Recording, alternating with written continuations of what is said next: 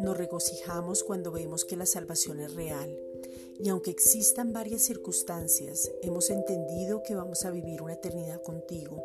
Tito 1.2. El mundo habla de fracaso y nosotros hablamos la victoria en Cristo. Primera de Juan 5.4. El mundo habla ruina, pero nosotros hablamos de las abundantes riquezas de su gloria. Efesios 3:16. El mundo habla del fin y nosotros hablamos que somos guardados.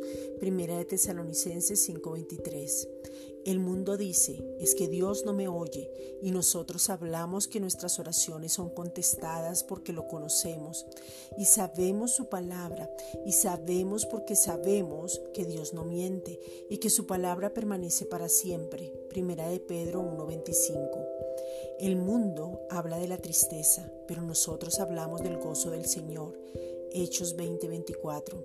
El mundo habla de intranquilidad, pero nosotros sabemos que la paz que es Cristo nos habita. Juan 14:27. El mundo habla de enfermedad y muerte, pero nosotros hablamos de sanidad y vida. Santiago 5:15.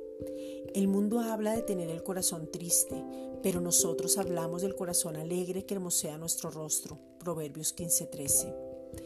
Es tiempo de gozarse en Él porque estamos guardados, hemos experimentado su amor y podemos ver en todo una oportunidad para madurar. Hebreos 6.1. Sabemos realmente que no hay nada más maravilloso que recibir palabra tras palabra para ver su gracia.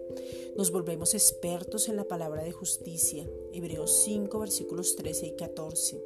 Es tiempo de dejar toda preocupación y ansiedad sobre el Señor para que el gozo y la paz inunde todo tu ser, espíritu, alma y cuerpo, que son guardados hasta la venida del Señor.